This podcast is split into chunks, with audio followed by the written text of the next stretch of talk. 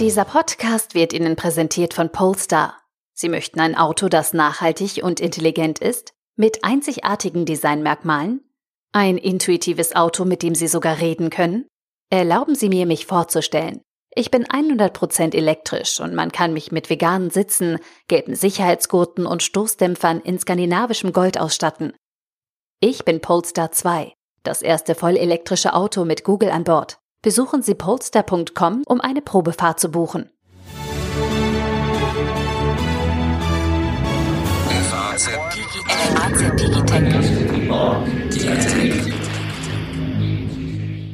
Guten Tag, liebe Hörerinnen und Hörer, zu einer neuen Folge unseres FAZ Digitech Podcasts. Heute nach einer längeren Urlaubsunterbrechungsphase auch mal wieder äh, in dem Originalteam Alexander Armbruster Redakteur in unserer Wirtschaftsredaktion und mir, Carsten Knob, Herausgeber der FAZ. Hallo Alex, äh, schön, dass wir hier mal wieder zusammen sind. Ja, freut mich auch, Carsten. Und äh, wir haben aber auch einen Gast, und zwar einen, über den wir uns sehr freuen, dass er mit uns äh, gemeinsam diese Digitech-Folge im Hochsommer aufnimmt. Und zwar ist das Adil Spy. Hallo Adil, grüß dich. Hallo meinerseits und danke für die Einladung. Sehr, sehr gerne, denn du bist ein TikTok-Fachmann, Autor der TikTok-Bibel. Sowas gibt's tatsächlich. Ähm, CEO einer Influencer-Suchmaschine, die InfluData heißt und du managst auch einen bekannten TikToker, nämlich Younes Zahu. Insofern kennen dich eine ganze Menge Leute, aber vielleicht stellst du dich am besten einfach mal selber vor, ähm, was du vorher gemacht hast und wie du zu TikTok gekommen bist. Ja, ich bin 35 Jahre alt, lebe in Wien und Hamburg und Gründer und Geschäftsführer der ersten TikTok-Agentur in Deutschland namens WeCreate und daran gekoppelt die von Ihnen schon angesprochene Datenanalyse-Plattform Infludata. Und wir sind eine sogenannte datenbasierte Kreativagentur. Das heißt, wir analysieren die Plattform Men, Instagram und TikTok und entwickeln auf Basis dessen kreativstrategische Konzepte für unsere Kunden, um relevante Inhalte auf TikTok zu platzieren. Und wie Sie auch schon sagten, betreuen wir einige spannende Creator wie den größten Deutschlands, Yunus Zaru, und das auch schon, als er noch ganz, ganz, ganz klein war, oder auch Herr Anwalt.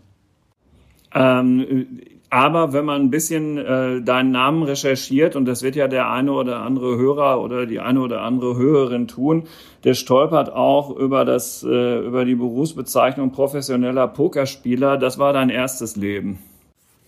Ja, gut recherchiert. Äh, ich war tatsächlich von 2009 bis 2014 professioneller äh, Online-Pokerspieler und habe damals aus steuerrechtlichen Gründen auch im Ausland gelebt und ja, auf die Weise meine Brötchen verdient quasi und war neben der Tätigkeit als Pokerspieler online auch Pokercoach für ähm, die größte Pokerschule weltweit und habe da Coachings und Seminare gegeben. Und ähm, im Anschluss daran habe ich dann eine Bildungsinitiative gegründet namens Educa, aus der wiederum eine Englisch-Lern-App für Kinder resultierte namens Educas World, die es bis heute auch gibt. Und ähm, ich bin aber operativ nicht mehr involviert, sondern habe mich so ab 2017 voll auf das Thema Social Media gestürzt, damals noch Instagram und dann eben später TikTok.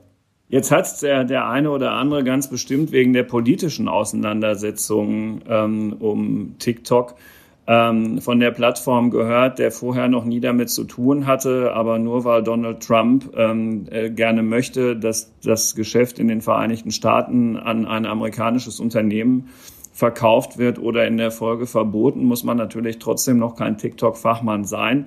Daher ähm, zum Einstieg dann auch noch diese Frage, wie würdest du die Plattform TikTok in ihrer Funktionalität in deinen Worten beschreiben?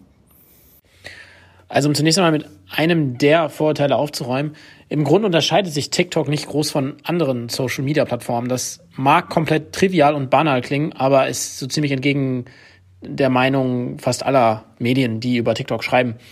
Ähm, es gibt Content-Produzenten, das können gleichermaßen natürliche Personen wie auch Unternehmen sein, die Inhalte produzieren und hochladen, die dann wiederum von anderen Usern konsumiert werden. Das ist ja im Prinzip allgemeingültig für alle Social Media Plattformen. Die Plattform selbst sammelt und analysiert dann jegliches Nutzerverhalten und nutzt diese Daten und Insights zur Monetarisierung, sprich verkauft Werbeplatzierung. Es gibt also, wie auch auf Instagram, YouTube und Co., sehr, sehr viele passive User, die hm. Inhalte konsumieren und deutlich weniger aktive User, sprich solche, die selbst Inhalte produzieren. Das dann oftmals mit der App selbst, was sehr, sehr viele Ressourcen und auch Zeit spart. Und die User, die selbst Inhalte produzieren und hochladen, heißen auf TikTok äh, Creator und nicht Influencer, wie beispielsweise auf Instagram. Du, du bist so tief drin, dass wir das Wort Video noch gar nicht ähm, jetzt erwähnt haben, aber darum ging es mir natürlich auch. Ähm, also es, man, man, man sieht ja Videofilme in einer, mit, mit besonderen Schnitten und in einer besonderen Darbietungsform. Ja, also auf der Ebene ist TikTok dann doch fundamental anders, das stimmt. Äh, das fängt schon damit an, dass man noch nicht mal einen Account braucht, um Inhalte zu konsumieren, sondern man kann die App herunterladen und wird direkt beschallt von einem Video, in der Regel von einem Creator, den man nicht kennt. Das heißt, man sieht ein, ein Video, das anfangs total random ist und wenn einem das dann nicht gefällt und man swipet nach unten, das ist super trivial, swipe nach unten, das nächste Video folgt, swipe nach oben, man sieht das vorherige, dann kriegt man eben ein neues Video vorgeschlagen. Und was einem da vorgeschlagen wird, das entscheidet der Algorithmus auf Basis der Reaktion auf vorherige Videos. Das heißt, mhm. wenn man ständig positiv reagiert auf Katzenvideos und die zu Ende schaut oder sogar kommentiert, teilt, liked, dann kriegt man eben mehr Katzenvideos angezeigt. Wenn man die nicht mag, dann wird der Algorithmus das relativ schnell verstehen und die auch nie wieder vorschlagen. Das heißt, es ist eine permanente Überraschung. Ähm, man weiß nie, was als nächstes folgt. Es kann in ganz unterschiedliche Richtungen gehen. Der Content wird da auch immer vielseitiger. Äh, gibt mittlerweile Infotainment wie äh, Herr Anwalt. Es gibt äh, viel mit, immer noch viel mit Tänzen. Es war initial auch eine, Musik- und Tanzplattform, Musically. Äh, gibt kreative Videos. Es gibt Lip Sync, also Roleplay, dass schauspielerische Sachen dargestellt werden. Also es geht in die vielseitigsten unterschiedlichen Richtungen, aber man mhm. weiß eben nie, was kommt. Das ist so der große Unterschied zu anderen Social-Media-Plattformen. Denn auf Instagram oder auch Facebook ist es ja eher so, dass man Inhalte konsumiert von Creatern, die man kennt. Das heißt, die funktionieren über den sogenannten Feed, wo man dann auch runter scrollt, aber es sind alles Inhalte von Usern, die man kennt. Es gibt auf Instagram auch eine Funktion, das ist die sogenannte Explore-Page, auf der man neue Inhalte vorgeschlagen kriegt. Die wird aber in der Regel nicht so intensiv und umfangreich genutzt. Das heißt, Instagram kuratiert Inhalte anders. Auf TikTok hingegen wird fast überwiegend über diese For You-Page für dich Seite konsumiert. Das entspricht dann der Explore-Page auf Instagram. Und dadurch gibt es deutlich mehr Viralität, weil ständig ähm, Inhalte vorgeschlagen werden von Creatern, die man nicht unbedingt kennt. Und macht den Reiz und die Dynamik der Plattform aus. Ähm, Alex, bevor ich gleich die erste Frage auch für dich habe, ähm, TikTok ist ja nun schon seit einiger Zeit die am stärksten äh, wachsende ähm, Social-Media-Plattform. Ist es denn immer noch sinnvoll für ein Unternehmen, für einen Influencer jetzt auch da seine Fußspuren zu hinterlassen? Also ist es noch nicht zu spät? Absolut nicht. Nein. Äh, also die, die Viralität TikToks hängt vor allen Dingen mit der Architektur der App zusammen, die Inhalte ausspielt, weil sie gut ankommen. Man kann es so formulieren. Instagram und andere Social Media Plattformen sind statusbasierte Plattformen. Und Status heißt in dem Fall, man hat viele Follower oder ne, man hat eine gewisse ähm, garantierte Reichweite. Denn Creator, egal ob jetzt Privatpersonen oder, ähm, oder, oder Unternehmen, wissen genau bei Instagram, dass circa 10 bis 15 Prozent der Follower eine Story sehen und sagen wir mal 20 bis 40 Prozent sehen ein Post. Das sind so grobe Faustregeln. Und äh, TikTok funktioniert komplett anders. Auf TikTok werden Inhalte Content-basiert ausgespielt. Das heißt, wenn der Content relevant ist und Mehrwert bietet in Form von Information, Inspiration oder Unterhaltung, dann wird er gut ausgespielt. Und das misst TikTok am jeweiligen Userverhalten. Wie oft wird das Video zu Ende geschaut, wie oft wird es geteilt, wie oft wird es geliked, wie oft wird kommentiert. Und dann ist es sogar möglich, mit nur 1000 Followern oder auch ohne Follower ein, einen viralen Hit zu landen, wie man ihn nennt im Fachjargon, und dann auf die Weise Millionen von Views zu generieren. Auf der anderen Seite, genau umgekehrt, kann man aber auch 100.000 Follower haben und ein Video kriegt nur 1000 Views.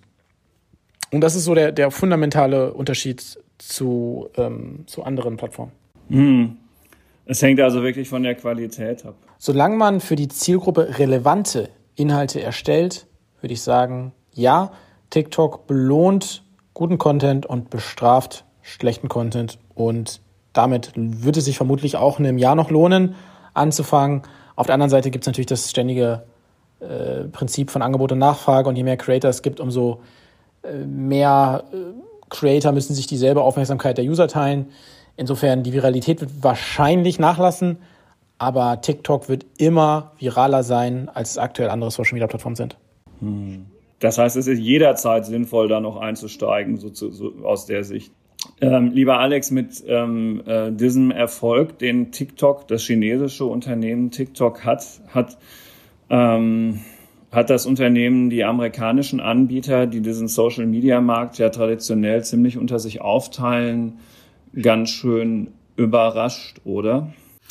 Ja, zumindest in der Zielgruppe, die auch für die natürlich sehr, sehr relevant ist. TikTok ist schlicht und einfach auch der Dienst, der gerade unter jungen Leuten, Jugendlichen besonders beliebt ist und da viel schneller wächst als die anderen. Ein Thema, mit dem sozusagen die Facebook-Kernep ja seit langer Zeit jetzt mittlerweile wirklich Probleme hat, für junge Leute attraktiv zu sein. Dann hat Facebook ja irgendwann Instagram gekauft und hat WhatsApp auch gekauft, um noch andere Kanäle zu haben, die dann auch zum Teil eher jüngere Leute bedienen.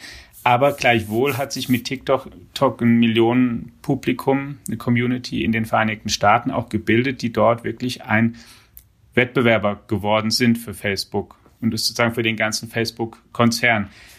Interessant finde ich, dass ähm, jetzt an dem Vorgehen oder an, an, dem, an, der, an der ganzen Situation, dass da ganz verschiedene Interessen aufeinanderprallen, die so nicht immer übereinkommen. Denn Worüber wir hier ja auch schon mehrmals sprachen, Carsten, ist die Frage, wie groß und mächtig sind eigentlich die großen Tech-Konzerne? Sind sie zu dominant? Eine Diskussion, die es auch in den Vereinigten Staaten gibt.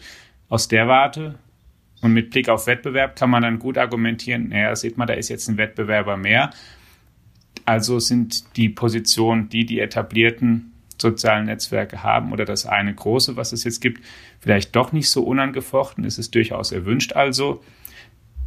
Zweitens gibt es aber, und das hat jetzt die jetzige amerikanische Regierung dann deutlich befördert, auch in der jüngeren Vergangenheit, ganz neue Bestrebungen, gerade gegen chinesische Tech-Unternehmen vorzugehen und sich stärker abzugrenzen. Wenn ich darf, sage ich vielleicht da auch noch gerade ein Wort zu. Also man kommt ja aus einer Zeit, in der äh, vor allen Dingen erstmal China eigentlich solche Abschottung betrieben hat.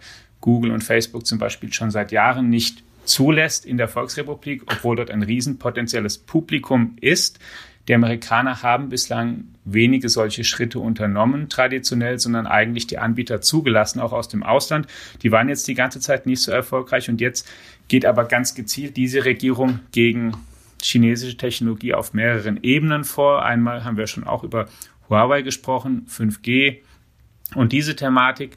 Aber dann hat jetzt Anfang August der amerikanische Außenminister Pompeo eine Clean Network Initiative vorgestellt, einigermaßen detailliert, die sich in mehrere Punkte aufspaltet und den generellen Tenor aber hat, dass Amerika ähm, quasi nur noch trustworthy Data haben möchte und ausdrücklich darin die kommunistische Partei Chinas als Gegner oder Feind oder, oder ähm, feindliche Entität dargestellt. Und es gibt dann mehrere Punkte, die man unternehmen möchte. Man möchte Clean Carrier, Clean Stores, Clean Apps, Clean Cloud und Clean Cable. Und gerade unter dem Punkt Clean Apps, da geht es dann darum, dass man eben beliebte Applikationen, die zu chinesischen Muttergesellschaften gehören. Das ist vielleicht auch nochmal wichtig. TikTok ist sozusagen der amerikanische Dienst, ByteDance die chinesische Muttergesellschaft, dass man das eigentlich nicht mehr haben möchte. Und jetzt hat die amerikanische Regierung ja auch eine, ein Ultimatum gesetzt, eine Frist und vorgegeben, dass bis zum 15. September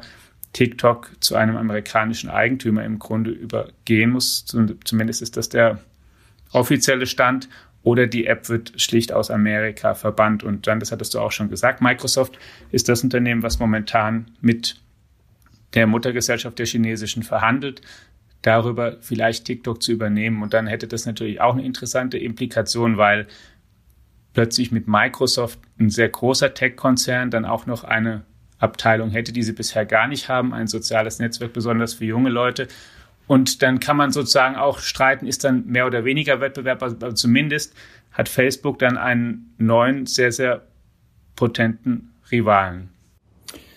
Apropos Facebook, Adil. Ähm, von Facebook äh, gibt es jetzt ein Konkurrenzprodukt Produkt, das die ähm, gelauncht haben, kaum das ähm, TikTok in Indien, da ist es nämlich schon so weit, ähm, das Schicksal ereilt hat, äh, verboten worden zu sein. Äh, ist, ist dieses, um diesen Schlenker kurz zu machen, in irgendeiner Weise äh, konkurrenzfähig? Ist es letztlich dasselbe in Grün? Gibt es da irgendwelche Unterschiede? Muss man sich mit diesem neuen Facebook-Angebot jetzt schon befassen? Oder würdest du sagen, es, es reicht vollkommen aus, beim Original zu bleiben? Ja, ist natürlich super interessant, dass Instagram, muss ja schon fast sagen, erneut mit äh, dem Kopieren eines Features reagiert auf das Aufkommen einer neuen Social-Media-Plattform. Denn es gab 2016 schon mal einen ziemlich ähnlichen Spot, als Snapchat so als der neue Instagram-Konkurrent galt. Und äh, damals hat Instagram dann ein sehr erfolgreiches Feature von Snapchat, nämlich die sogenannten Stories, also sich selbst löschende Posts, übernommen. Mhm. Und das hat äh, Snapchats Wachstum in vielen Ländern der Welt doch ähm, gemindert und gleichzeitig ähm, Instagrams Siegeszug ähm, unterstützt. Ja, und Instagram hat dann den folgenden Jahren äh, sehr, sehr äh, starkes Wachstum in fast allen Teilen der Welt. Ähm, wir lassen jetzt mal die Länder im asiatischen Raum außen vor, in denen, in denen Instagram verboten ist. Und genau dasselbe probieren sie jetzt eben auch bei, ähm, bei TikTok mit der Übernahme der, ja, des Videoformats, das sich wirklich, wenn man sich das anschaut, eins zu eins an TikTok orientiert. Stellt sich also die nächste Frage, ähm, wird das auch hier funktionieren? Und da würde ich ganz klar und deutlich sagen, nein, denn der Erfolg TikToks basiert meiner Einschätzung nach nicht auf dem Format des Videos, nicht auf diesen TikTok-Videos, sondern das Erfolg, der Erfolg TikTok basiert auf der Architektur der App, die ich schon eben angesprochen habe. Also wie werden Inhalte ähm, kuratiert und mhm. ausgespielt? Und das funktioniert eben bei äh, TikTok mit einer Viralität, die es zuvor noch nie auf irgendeiner ähm, Social-Media-Plattform gab. Und solange Instagram sich nicht traut, diese Architektur fundamental anzupassen und vielleicht da auch äh, die Idee zu übernehmen, äh, was natürlich eine mutige Entscheidung ist, weil ne, sorgt ja dafür, dass man seinen Usern neue Inhalte vorstellen muss. Ne? Weiß ja gar nicht, wie sie reagieren würden. Vielleicht sagen die auch, hey, ich will, den, ich will die, im Feed die, die, Inhalte sehen von den Usern, denen ich folge, irgendwie so random Zeug. Solange Instagram das nicht anpasst und damit experimentiert, wird TikTok aus meiner Sicht einen sehr, sehr starken Hebel haben, denn es belohnt Creator für kreativen, mutigen und auch dynamischen Content und äh, sorgt auch dafür, dass sie, sorgt automatisch dafür, dass sie sich immer wieder neu anstrengen müssen. Ansonsten werden die Inhalte gar nicht ausgespielt. Man kann sich also nie auf seinem Erfolg, auf seiner Reichweite ausruhen wie auf Instagram. Kannst du denn mal kurz sagen, weil du sagst, es ist sozusagen alles Stand, Stand jetzt ja auch, was sich da herausgebildet hat, haben denn diese ähm, neuen Turbulenzen und dieser Streit um TikTok, haben die denn schon Spuren hinterlassen? Ist die Community da sehr sauer oder gibt es da schon Absatz, Absetzbewegungen, dass Leute sagen, hier kann es ja sein, dass es gar nicht so weitergeht. Ich suche mir jetzt schon mal eine andere Heimat in den sozialen Netzwerken und auf TikTok zähle ich gar nicht mehr? Ja, also hier muss man zunächst einmal trennen zwischen den USA und dem Rest der Welt. Fangen wir mal mit Deutschland an. Hier ist die Reaktion eher abwartend ähm, und entspannt. Es mischt ein wenig Trauer mit und Sorge darum, dass ähm, ja, das kreative Potenzial der App abnimmt. Denn klar, viele der Trends und Challenges, von denen TikTok lebt, die würden verloren gehen, wenn die Creator die App nicht mehr nutzen können. Aber wirklich wirtschaftliche Relevanz besteht kaum, denn die wenigsten Creator hier in Deutschland haben einen großen Anteil an, an US-amerikanischen Followern. Äh, auf der anderen Seite des großen Teiches sieht es ganz anders aus. Da ist die wirtschaftliche Relevanz natürlich eine ganz andere und die, ähm, die, die dementsprechenden Konsequenzen wären enorm und auch fatal, denn die haben sich über Monate oder Jahre da eine gewisse Reichweite aufgebaut, die nun äh, verloren gehen könnte. Äh, dementsprechend sind die sicherlich besorgter. Ob die sich jetzt, ja, ob die nach anderen Plattformen aushalten, das äh, kann ich nicht beantworten, das wäre spekulativ. Ähm, da habe ich zu wenig Insights. Aber meinem Empfinden nach ist äh, auch hier äh, erst einmal abwarten angesagt. Ich glaube, die ja. meisten glauben, so wie ich übrigens auch, dass es da doch noch zu, zu einem Deal und einer Einigung kommt. Aber ein Deal zwischen wem oder dass TikTok doch eine chinesische Muttergesellschaft behalten darf, so ein Deal oder ein Deal, dass TikTok eben unter Microsoft als TikTok weitergeht und zwar überall außerhalb Chinas vielleicht sogar? Ganz genau. ein Deal zwischen ByteDance, dem Mutterkonzern TikToks und Microsoft oder eben Twitter, das zuletzt auch Interesse bekundete. Mhm.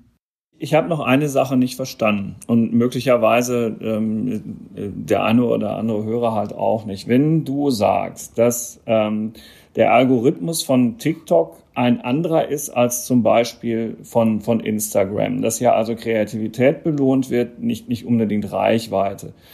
Ähm, dann, dann, dann ist es aber doch so, dass man auf TikTok Follower haben kann. Also zum Beispiel der Younes, den ich ja schon erwähnt habe, der hat jetzt irgendwie fast sechs Millionen Follower. Das heißt, es ist so eine Mischung. Ne? Man fängt jetzt nicht mit jedem Video wieder neu an und guckt dann mal, wie geht das jetzt wieder durch die Decke, sondern man kann sich da schon auch ähm, eine, eine, eine Zahl von Followern aufbauen, die darauf vertrauen, dass das, was man macht, eigentlich immer ganz gut ist. Ja und nein. Also du hast schon recht, dass äh, die Reichweite eines Accounts, die Anzahl an Followern, dafür sorgt, dass man eine gewisse Anzahl an Views garantiert hat. Aber die ist eben deutlich geringer anteilig als auf Instagram. Bleiben wir mal bei Yunus Saru. Er hat jetzt 9,5 Millionen äh, Follower. Wenn Yunus ein Video hochlädt, das nicht gut ist, dann kriegt dieses Video auch nur ein paar hunderttausend Views. Klingt erstmal viel, ist aber im Vergleich zu seinem erfolgreichsten Video mit 200 Millionen Views nur ein Bruchteil. Das heißt, dieser Faktor, diese Volatilität zwischen sehr, sehr gut performenden Posts und nicht gut performenden Posts äh, ist enorm. Der ist oftmals bis hin zu einem Faktor von 1000. Auf Instagram gibt es das eben nicht.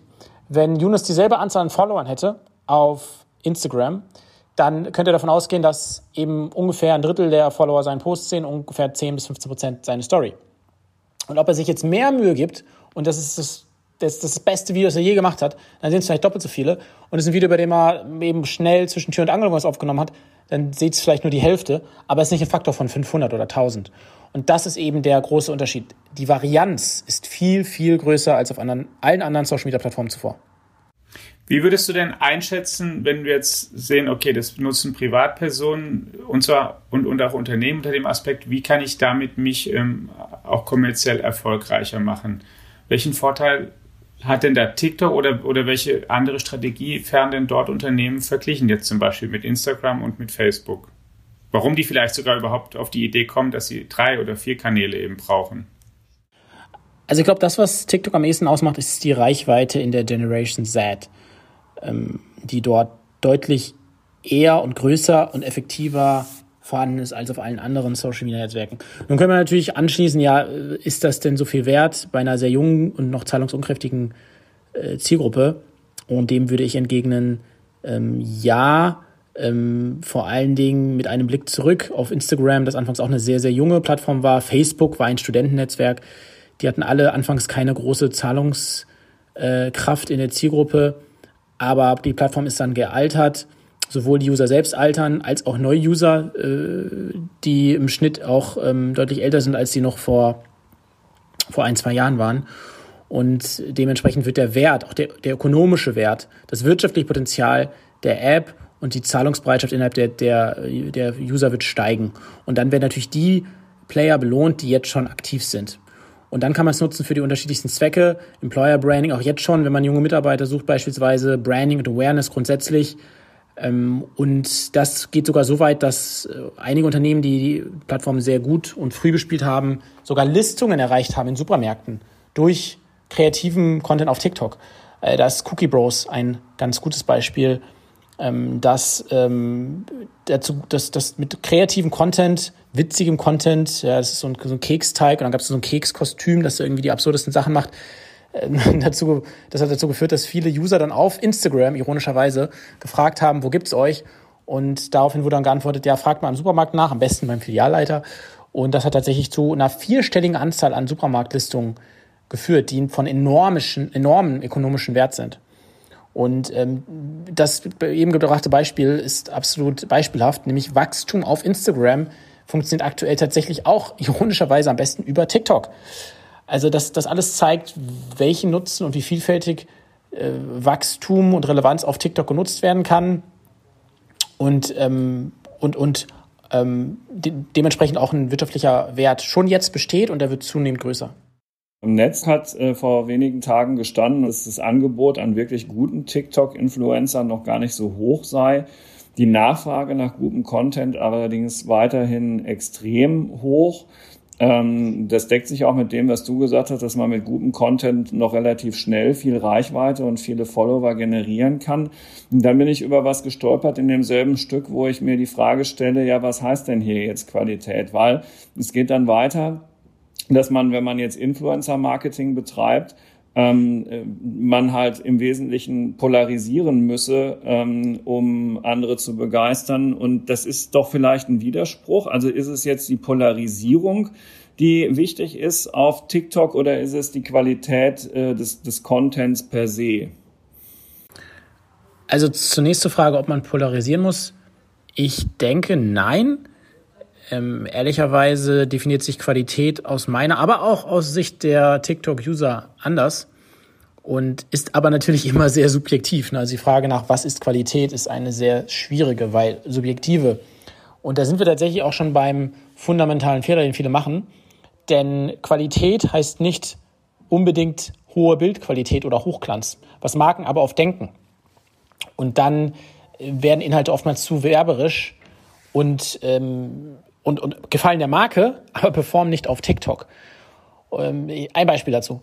Wir haben vor ein paar Tagen in der Zusammenarbeit mit Mercedes-Benz diverse Videos ähm, aufgenommen und dabei war ein Video, bei dem, das war eigentlich ein Outtake, also eigentlich etwas, das man ja nicht unbedingt hat hochladen wollen oder sollen, weil das schief ging. Nämlich hat Herr Anwalt beim Einsteigen in einen in ein, ein Mercedes-Fahrzeug sich den Kopf gestoßen und hat auch gesagt, äh, nochmal, er hat den Kopf gestoßen, direkt gesagt, nochmal. Ja.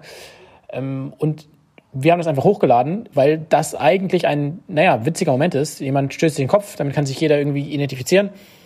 Und dieses Video, das vielleicht eine Marke gar nicht hat hochladen wollen, ähm, weil es den Qualitätsansprüchen nicht genügt, hat über eine Million Views erhalten. Ein anderes Video, das total das total Hochglanz war mit, mit diversen Kamerafahrten und Übergängen und Drohnenaufnahmen und so weiter und so weiter, hat ähm, nur 400.000 Views erhalten. Und das zeigt eigentlich genau die Mentalität TikToks. Äh, es muss authentisch sein, es muss glaubwürdig sein, man will sich damit identifizieren können und Hochglanz performt eben auf TikTok in der Generation Z eher weniger als ehrliche, authentische, unterhaltsame Inhalte die realen Mehrwert bieten. Und Hochglanz ist für viele kein, keiner, kein, kein als wirklich realer Mehrwert wahrgenommener Punkt. Eine Marke, die das verstanden hat, die wird TikTok anders bespielen, die wird Creatoren mehr Freiheit lassen und sie nicht in ein kreatives Korsett zwingen, denn genauso fühlt es sich aktuell an und wird damit sehr, sehr erfolgreich sein auf TikTok. Aber um das mal sozusagen dieses Beispiel aufzugreifen, es gibt ja da auch diverse Vorurteile, ist damit nicht gerade eines bedient. Eigentlich geht es gar nicht so sehr um die Inhalte, sondern ähm, ähm, wie bei einer, ähm, bei einer Re Reality-TV oder sowas. Man möchte einfach auch mal sehen, wie andere Menschen auch tollpatschig sind, um sich dann da irgendwie so zu fühlen, als wäre man dann halt auch einer von denen oder dass die, was weiß ich, denen geht's so wie mir oder vielleicht sogar noch schlechter und der Inhalt, was sie eigentlich verkaufen oder machen, ist dann gar nicht so wichtig und damit ist es eigentlich so nur eine Fortsetzung von Smalltalk oder Geschwätzigkeit mit anderen Mitteln? Es sich ehrlicherweise anders. Gute Werbung funktioniert schon immer über Storytelling. Werbung ist per se erstmal manipulativ und wird als nervig wahrgenommen. Sobald die Werbepause startet, dann schalten wir, wenn wir ehrlich sind, den Fernseher auf stumm. Denn niemand hat Lust, sich jetzt fünf Minuten bescheiden zu lassen von nicht unterhaltsamen Inhalten. Der Unterschied hier auf TikTok ist, dass, dass diese Inhalte gar nicht erst ausgespielt werden. TikTok ist also eine Art Disruptor, weil der Hebel der Plattform in der Kuration so stark ist, dass nicht unterhaltsame, nicht wertvolle Inhalte für die Zielgruppe gar nicht erst ausgespielt werden. Ganz wichtig, wir reden hier natürlich über Influencer-Marketing, ja, nicht über, über, mhm. über Werbeanzeigen. Das heißt, wenn ein Influencer ein Produkt auf nicht subtile, native, authentische Art und Weise promotet, dann wird das vom äh, Algorithmus nicht ausgespielt, weil die Zielgruppe darauf keinen Bock hat. Alles, was also zu werberisch ist, wird auf TikTok nicht performen. Und das macht es zu einer sehr ähm, herausfordernden, aber für mich eben auch sehr reizvollen Plattform, weil Werbung auf einmal gut sein muss. Gehen wir zurück zum Beispiel Instagram. Bei Instagram ist es so, wenn man Influencer bucht, weiß man, dass, ähm, dass eben ja, 10%, 10 bis 15% der Follower werden diesen Story-Post, diese Promotion, diese Werbung sehen und eben 30% einen Post. Das ist eben auf TikTok nicht so. Hier muss die Werbung unterhaltsam sein, ansonsten sieht es nur ein Bruchteil der Follower. Und wenn die Qualität, wenn, wenn das Content Piece keine Relevanz hat, dann wird die Werbung ähm, nicht gesehen. Ergo spielt Storytelling auf TikTok eine viel, viel größere, eine viel, viel größere Relevanz. Werbung kann ja. funktionieren, aber muss eben auf subtile, native Art und Weise erstellt werden und die Werbung muss ein realer Mehrwert oder die Promotion eines Produktes muss einen realen Mehrwert für die Zielgruppe darstellen. Ich habe einen Artikel geschrieben über eine ähm, über eine Hashtag-Challenge von Aldi, die heißt Featuring Aldi. Und hier sollte eben ja unter anderem das, die, die Aldi-Tüte gezeigt werden. Und die habe ich äh, in dem Artikel kritisiert, weil sie, wie der Name schon sagt, featuring Aldi, ja, also sie, sie sehr werberisch ist, sehr offensiv. Also die, der Name des Unternehmens war hier sogar in den Namen der Challenge eingebettet, eingebaut, was eher unüblich ist auf TikTok. Ähm, viel schöner wäre doch eine Geschichte gewesen, wie, ähm, muss dazu sagen, es war zur Corona-Zeit. Man klingelt bei den Nachbarn und, ähm, und, und, und bietet ihnen an, für sie einkaufen zu gehen. Denn in der Zeit, in der Phase äh, wurde man noch gebeten, die Wohnung ähm, nicht unnötig zu verlassen und nimmt dann die Einkaufsliste auf von ihnen, geht in den Supermarkt und na, ja, da kann man dann auch beim Reingehen das Logo von Aldi zeigen, kauft dann ein, macht vielleicht noch irgendwas Witziges mit den Mitarbeitern, so verlässt den Supermarkt, geht dann wieder zu den Nachbarn, klingelt dort, legt die Einkäufe vor und am Ende kann man auch gerne noch mal ein Foto zeigen von der von der ähm, von dem Einkaufszettel, in dem dann nochmal das Logo zu sehen ist und ähm, hat dann quasi eine sehr native, subtile Integration ähm, des Supermarktes, ohne dass es jetzt irgendwie aufdringlich und nervig wirkt. Denn es ist eine Geschichte, die man erzählt. Äh, man tut etwas Gutes, man geht für die Nachbarn einkaufen. Es hat eine hohe Relevanz, es hat eine hohe Aktualität und ist sogar noch für einen guten Zweck. So, diese Geschichte wäre auch Werbung gewesen, aber eben eine sehr äh, hochwertige, eine sehr relevante, die mit Sicherheit besser aufgenommen worden wäre von der Zielgruppe als, ähm, als, als, als ein Tanz, ja, als, als Rumgehüpfe zu einem Song äh, Preis, Preis, Baby. Ich würde nochmal gerne auf den, von dem jetzt, von den, wer nutzt es und für was kann man es nutzen, im Vergleich auch mit anderen nochmal zu dem auch politischen Streit kurz zurückkommen, der jetzt tobt und der ja auch so eine gewisse Ungewissheit über die Zukunft von TikTok legt. Es gibt ja einige wirklich sehr, sehr harte Vorwürfe aus der amerikanischen Regierung.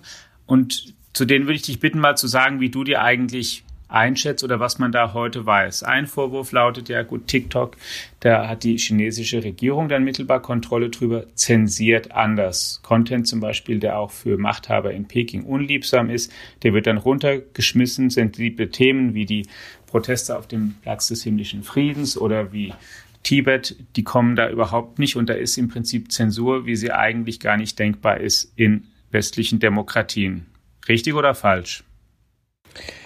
TikTok, und das wird auch öffentlich so von ihnen verkündet, will keine politische Plattform sein, sondern eine Unterhaltungsplattform. So, das geht jetzt aber nicht nur für ähm, Kritik an der Politik Chinas, sondern grundsätzlich für politische Themen. Ergo, ja, TikTok kuratiert, aber ich würde jetzt nicht eine äh, Anschuldigung unterstützen, dass TikTok Kritik an der ähm, an der chinesischen Regierung in Deutschland anders handhabt und anders kuratiert, als es jetzt ähm, Kritik wäre an der Politik ähm, Australiens oder, oder der Verein den Vereinigten Staaten. Insofern, glaube ich, ist das ein grundsätzliches Problem oder eine grundsätzliche Herausforderung, dass eben Inhalte stark kuratiert werden ähm, und vor allen Dingen dann eben auch durch die Viralität, die vorhanden oder eben auch nicht vorhanden ist, dann auch ähm, diese, dieser Einfluss dieser Kuration größer ist als auf anderen Plattformen. Ist ein grundsätzliches Problem, aber ehrlicherweise ist das, was oftmals als äh, Zensur bezeichnet wird, einfach nur ein Kuratieren oder ein redaktionelles ähm, Aufarbeiten oder eben auch äh, äh, Ausschließen von Inhalten, die gegen die Community Guidelines oder sogar gegen Gesetze verstoßen. Und das ist auch nicht so weit weg von dem, was Facebook macht. Ja, aber Facebook macht es natürlich zum Teil halt trotzdem, weil natürlich, wenn ich Mark Zuckerberg zuhöre, der möchte auch, dass die Leute sich darüber nur verständigen, connecten und zusammenwachsen und austauschen und positive Erfahrungen teilen. Das passiert da auch alles, aber es organisieren sich da eben auch oder können sich dort auch Leute ähm, organisieren, die ähm, ähm, aufwiegerisch sind, hassen, die ähm, unzufrieden sind. Die Probleme, die es gab und die Fehler, die geschehen sind, und es sind Fehler geschehen, die wurden öffentlich von TikTok äh, thematisiert und sich auch öffentlich entschuldigt. Ähm, ich glaube, dass äh, wir sind ja selbst gerade in einer starken Wachstumsphase, ehrlicherweise. Und wir sind äh, weit von der Größe TikToks oder ByteDance entfernt. Ähm, Im Wachstum von Unternehmen entstehen Fehler. Und ähm, Menschen haben Entscheidungsmacht, die vermutlich nicht die Qualifikation besitzen, die sie haben sollten. Vor allen Dingen, wenn Entscheidungen so eine Relevanz haben oder es redaktionelle Entscheidungen sind oder solche Entscheidungen, die die, die Kuration von Inhalten betreffen. Und da wurden eben Fehler gemacht. So. Das wurde öffentlich diskutiert, es wurde sich entschuldigt. Wenn Inhalte von beispielsweise von behinderten Menschen nicht ausgespielt wurden, dann wurde es nicht böswillig gemacht oder weil man Behinderte diskriminieren will, sondern weil man sie nicht öffentlich zur Schau stellen will. Also allein bei diesem bei dieser Unterstellung steckt eigentlich eine gute Absicht hinter, die natürlich so interpretiert wird, oh mein Gott, TikTok zensiert Inhalte von Menschen mit Behinderung. Da steckt halt so viel ähm, Interpretation drin ähm, und auch, äh, ja, eine Boshaftigkeit, die man unterstellt, ähm, dass ich mich schon manchmal frage, äh, wird, da, wird da mit ganz anderen Augen hingeschaut, weil es eine App ist, die ähm, oder ein Mutterkonzern, der äh, ursprünglich aus China kommt, würde da wirklich so reagiert werden bei Facebook? Ich denke ehrlicherweise nicht. Mhm. Und, ähm, und, und wenn nochmal ein Blick zurück, nach diesen ähm, Skandalen und Artikeln, wie diesem berühmten Kommentar, der mehrfach rezitiert wurde, wahrscheinlich total äh, schlecht journalistisch aufbereitet äh, von T3N, äh, gab es keinen größeren Skandal mehr. Im Gegenteil, TikTok macht sehr, sehr viel, ähm, beispielsweise auch im Jugendschutz teilweise sogar deutlich mehr auch im Datenschutz als andere Plattformen. Auch das ist ziemlich ironisch. Und deshalb, äh, ja, deshalb betrachte ich da diese, diese Skepsis und diese Sorgen, die wirklich jeglicher äh, Grundlage entbehren. Es gibt keine, ähm, keine Beweise für diese Anschuldigung. Betrachte ich mit ähm, einer Mischung aus Schmunzeln und Kopfschütteln. Ein zweiter Vorwurf lautet neben dem des Kuratierens oder Zensierens auch den die amerikanische Regierung vorgebracht hat, sensible Daten von Amerikanern landen dann in China. Darauf haben dann vielleicht auch chinesische Behörden Zugriff.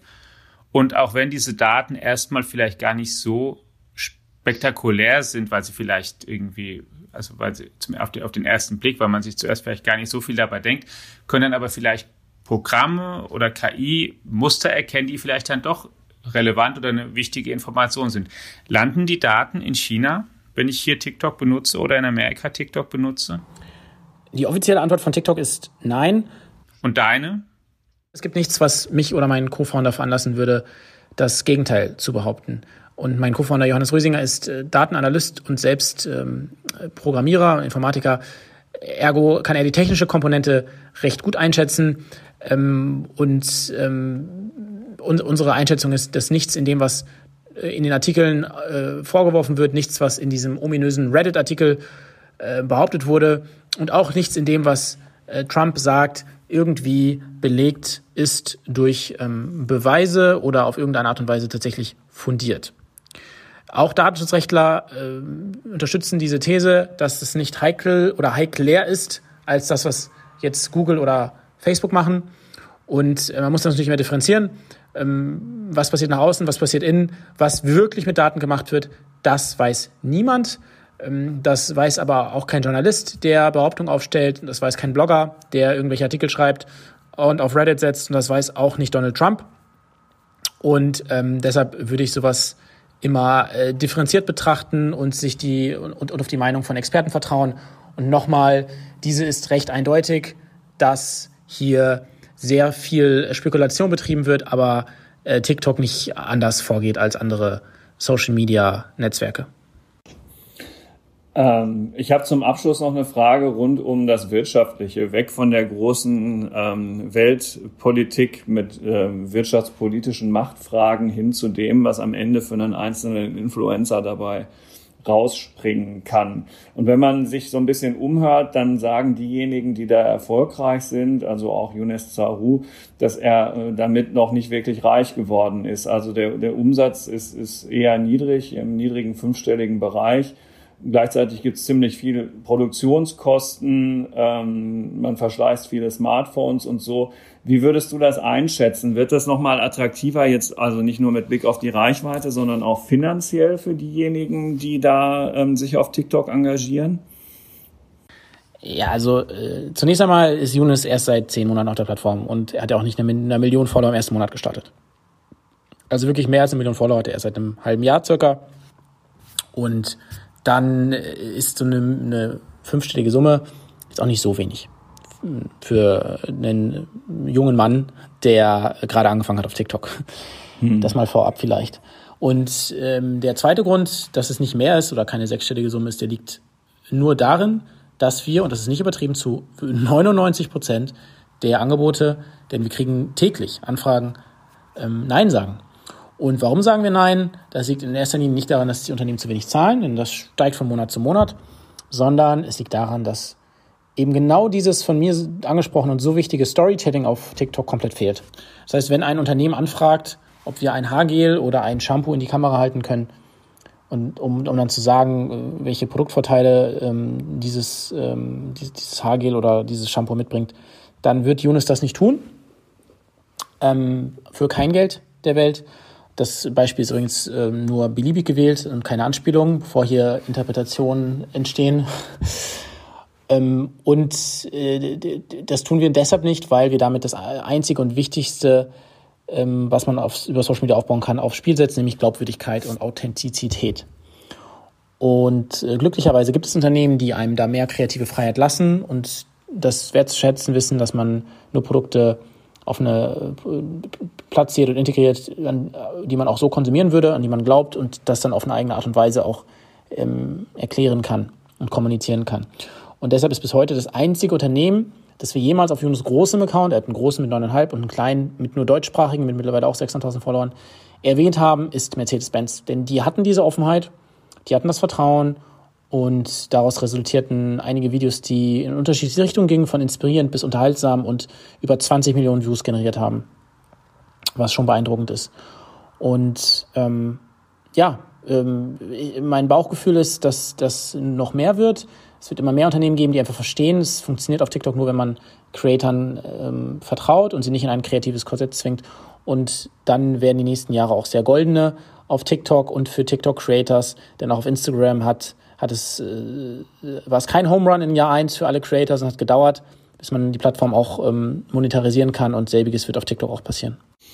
Prima. So, wer jetzt noch mehr wissen möchte, muss vielleicht diese TikTok-Bibel lesen. Wie kommt man denn da dran? Das ist tatsächlich recht simpel. Einfach nur TikTok-Bibel googeln und dann kostenlos herunterladen. Alles klar. 200 Seiten zum Lesen. Ähm, für die Tiefe rund um TikTok. Vielen Dank, lieber Adil. Ähm, wir sind gespannt, wie das mit TikTok weitergeht. Es ist ähm, ein ganz großes politisches Thema geworden, aber die allermeisten haben wahrscheinlich schlicht und einfach Spaß beim Zugucken. Und äh, vielleicht sollte man das künftig häufiger auch mal selber ausprobieren. Liebe Hörerinnen und Hörer, Ihnen vielen Dank fürs Zuhören abermals ähm, für die treue, äh, laufende Berichterstattung über alles das, über was wir hier sprachen und auch in den künftigen Wochen äh, berichten werden, äh, finden Sie in unserer Digitech-App www.faz.digitech.de steht da alles drüber drin, was man wissen muss. Wir freuen uns schon jetzt auf nächste Woche und sagen Tschüss. Tschüss. Ciao.